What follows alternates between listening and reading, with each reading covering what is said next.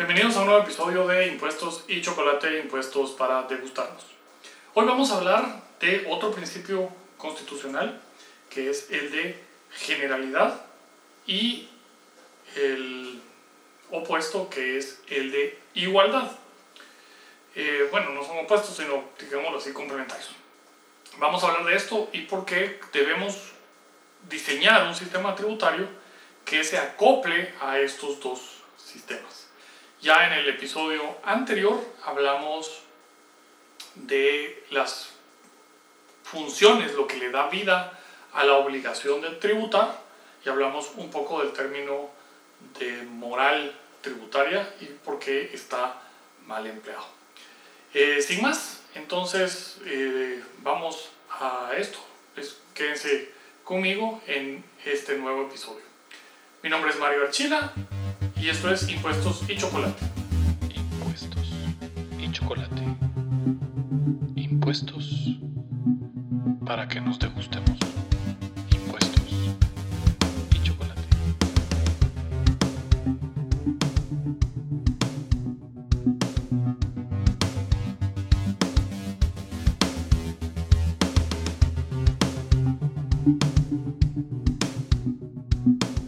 Pues el tema de los principios constitucionales siempre es una cuestión que pasa un poco por la filosofía y pasa un poco también Para que eh, nos degustemos.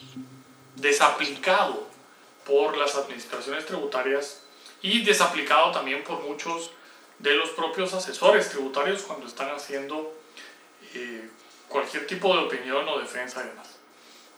Debemos entender que nuestro derecho tributario es puramente constitucional. Está la Constitución y de la Constitución deriva la legislación tributaria. Y nuestra Constitución desarrolla los principios constitucionales tributarios eh, de manera bastante, bastante fuerte, digámoslo así, eh, en relación a otros que incorporan esos principios vía jurisprudencial más que vía la Constitución. Recordemos el artículo 239 del- eh, de la Constitución, dice que le corresponde al Congreso de la República establecer impuestos, arbitrios, contribuciones especiales conforme a necesidades del Estado y de acuerdo a la equidad y justicia tributarias. El- y luego, en el 243, se habla que para que un impuesto sea justo y equitativo debe ser estructurado conforme al principio de capacidad de pago y el sistema también debe ser justo y equitativo respetándose el principio de capacidad de pago. Y eh, esto vamos, nos va cerrando el círculo. Dentro de esos principios de justicia tributaria, la equidad y justicia tributaria, los dos primeros que tenemos son el de generalidad y el de igualdad. Tristemente se han distorsionado un poco estos eh, principios en cuanto a su verdadera razón y su aplicación. El de generalidad indica que todos estamos llamados a contribuir al sostenimiento del Estado, a esas necesidades del Estado, que el- ya habíamos en el, en el episodio anterior platicado un poco de esto. En este hago una pausa para invitarlos a que se suscriban a Patreon y ahí pueden encontrar muchísimo más en detalle estos desarrollo de estos principios y de jurisprudencia, explicaciones y demás. Entonces pueden ir a Patreon, patreon.com, diagonal impuestos y chocolate. Y ahí se suscriben para tener acceso a muchas, muchas, muchas horas de información tributaria. También estos principios están desarrollados en el blog impuestosychocolate.com. Entonces los invito también a que se suscriban al blog para tener eh, mayor información sobre esto. Pero cierro el paréntesis y seguimos. Eh, como ciudadanos, el 135 de la Constitución nos llama a contribuir al gasto público. Y esto, eh, pues, está amarrado a esa parte que en el 239 dice conforme a necesidades del Estado. Entonces, estamos llamados a contribuir cuando el dinero va a ser usado en necesidades del Estado. De nuevo, ese término es el que necesitamos aclarar muchísimas veces y mucho, mucho, mucho más fuertemente como ciudadanos exigir que el gasto público sea únicamente en necesidades del Estado y tenemos que empezar a priorizar, a delimitar y a eliminar cosas para que el gasto del Estado sea realmente necesidades del Estado. Hoy por ahí salía y estaba circulando en, en Twitter que en una portuaria, que son eh, empresas gubernamentales, se había mandado a comprar muchísimo dinero en canastas navideñas para los empleados y que eso está contenido en el pacto colectivo. Eso quiere decir que nosotros estamos pagando impuestos para los eh, regalos navideños de los empleados de la portuaria, empleados y probablemente ahí se cuela algún montón que no son empleados. Esto obviamente no es una necesidad del Estado, no tiene nada que ver como tal, pero nos están cobrando por eso. el principio de generalidad va a precisamente el que contribuyamos todos al sostenimiento del gobierno. Y del otro lado, el otro lado de la moneda, es que la responsabilidad fiscal de los administradores, acuérdense que se llama administración pública porque administra nuestro dinero, no es dinero de los políticos en el puesto público, es dinero nuestro que lo administran por encargo. Entonces, eh, por eso es administración pública. Entonces, la función de ellos es administrar nuestro dinero y destinarlo a lo que son puramente necesidades de Estado. Se excluyen de eso un montón, un montón, pero un montón de, de cosas en las, que, en las que gastamos y en otras que gastamos porque, si es una una cuestión que pudiéramos estar de acuerdo que es una necesidad, eh, proveer algún tipo de servicio subsidiado para el más necesitado, perfectamente puede, puede entenderse dentro de ese concepto de necesidad, más o menos eh, tanto liberales como, como eh, socialistas van a coincidir en algunas de esas coberturas, pero no vale que les estemos pagando cuando el servicio no está llenando los requisitos de calidad respectivas. pero siguiendo puramente generalidad, entonces es que estamos llamados a contribuir a ese gasto público. Todos. Y luego tenemos ahí de la mano el principio de igualdad y los debemos ver como complementarios. ¿Por qué? En materia tributaria, digamos, el el concepto de, igualdad en materia tributaria debe ser entendido eh, como el, eh, el, inicio de una tributación justa. ahora, ¿qué es justicia? ¿verdad? Y ahí vamos a poder eh, divagar filosóficamente en un montón de cosas. Pero en materia, en materia tributaria el principio de igualdad está al lado del de igualdad de derecho. El principio de igualdad de derecho, un principio puramente eh, de las democracias liberales, implica que todos vamos a ser tratados de la misma manera, la igualdad ante la ley, sin distingos de raza, credo, eh, clase social, etc. No, no, no hay ninguna distinción para la aplicación de la ley. Toda ley es igual y en su aplicación para todos. La distinción en materia tributaria es que la igualdad no va al trato y aplicación de la ley, sino que va a la tributación respecto a la capacidad contributiva. Hay un autor argentino, me pareció muy, muy interesante, Cortí, que dice que tanto la equidad como la generalidad, como, como la igualdad y la justicia tributaria son reglas de aplicación de la capacidad contributiva. Esto es la capacidad que tenemos de sufragar el tributo que cae sobre nosotros. Esa es la capacidad contributiva dicha de manera, de manera simple.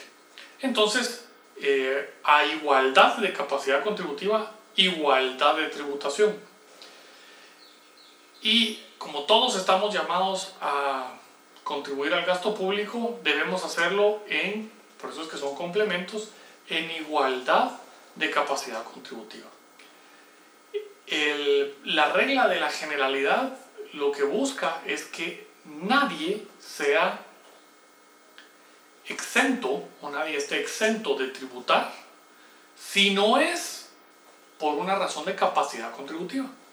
El que no tiene capacidad contributiva no puede estar llamado a tributar, porque obviamente implicaría que le va a entregar al fisco su único medio de subsistencia, probablemente. La comida del día se va a ir en tributos y eso no puede ser bajo ninguna perspectiva un uso justo de la tributación. y tampoco lo sería que una persona que tiene mucha capacidad contributiva tribute muy poco. pero también la igualdad nos dice que en, en categorías de capacidad contributiva todos deberían de estar tributando igual. El principio de generalidad, para que contarles una, una historia interesante, nace de la Revolución Francesa. En la Revolución Francesa, eh, durante la Revolución Francesa, pues estaba de moda matar gente. Todo aquel que no estuviera de acuerdo con el régimen, pues lo mataban. Y había una regla en la cual los que eran miembros de la nobleza, eh, su muerte tenía que ser rápida y sin sufrimiento.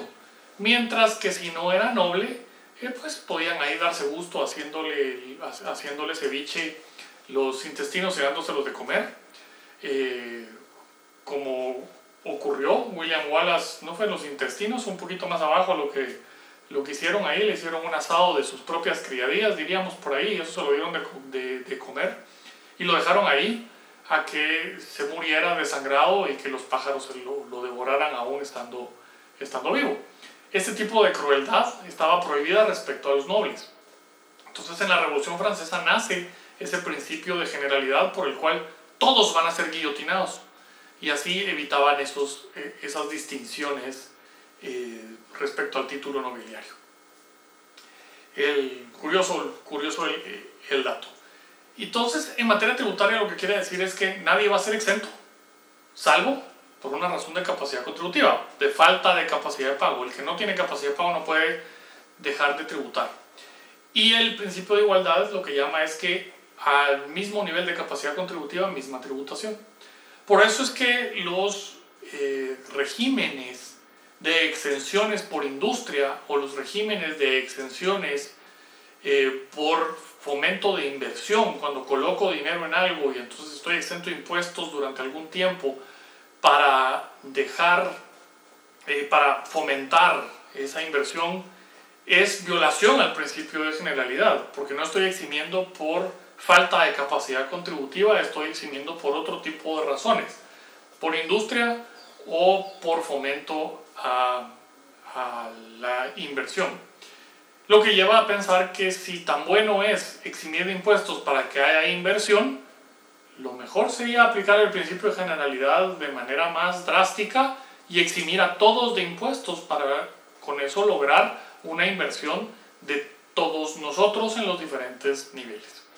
Y el otro lado pues nos dice que debemos tributar de igual manera. Hay un vicio, y esto es un, esto es un vicio eh, de la tributación a la renta, en la cual pretende que la igualdad sea después de pagar impuestos.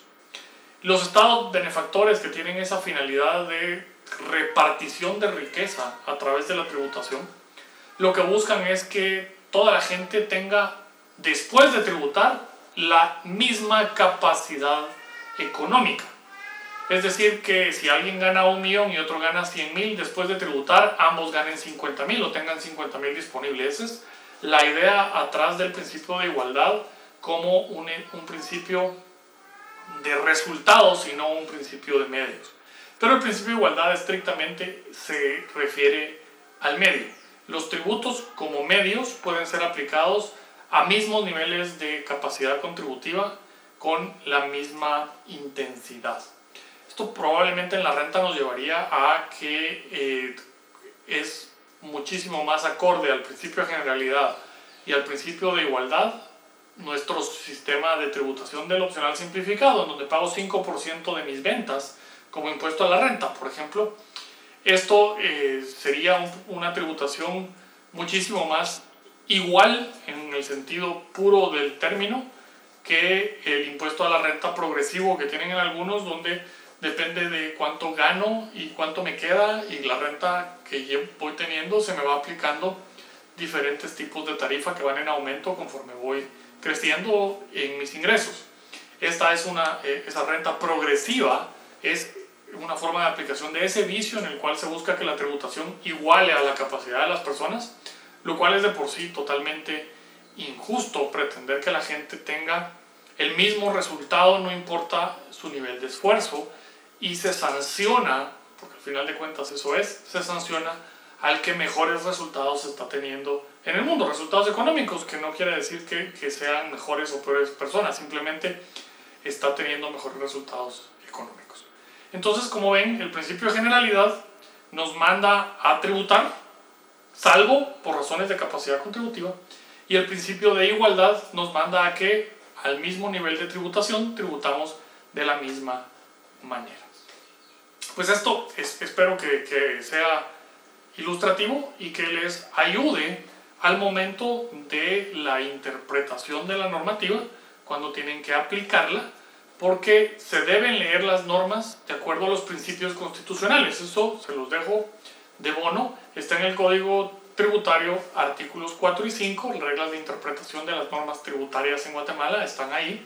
Y dice que se interpretan conforme a los principios contenidos en la Constitución y los principios contenidos en el Código Tributario sobre los, las otras maneras de interpretar. Entonces, si una norma cuando la estoy aplicando me causa esa distorsión, por ejemplo, tengo un régimen que exime a una industria de pagar un impuesto o le genera un régimen de tributación baja a una industria o sector económico en específico, probablemente tengo una violación constitucional del principio de generalidad. Y como no hay igualdad de trato en la capacidad contributiva, tengo una violación en el principio de igualdad tributaria. espero entonces, suscríbase, pache ahí abajo suscribirse, dele también clic a la campanita. Si nos está escuchando en podcast eh, y, tiene Apple Podcast, si le puede dejar un par de, de, de estrellitas ahí al asunto, en YouTube si le puede poner al pulgar para arriba esto ayuda a que cada vez más gente se entere de, este, de estos videos y podamos tener una mejor base como ciudadanos que tributamos para efectos de defender nuestros derechos cuando llegue algún hijo de vecino queriéndonos quitar todo a través de la tributación. Eh, de nuevo les recuerdo, me puede seguir en Twitter, Mario Igel, en Instagram, Mario Igel también. Estamos en Facebook, Impuestos y Chocolate, búsquenos en las páginas de Facebook en el blog impuestosychocolate.com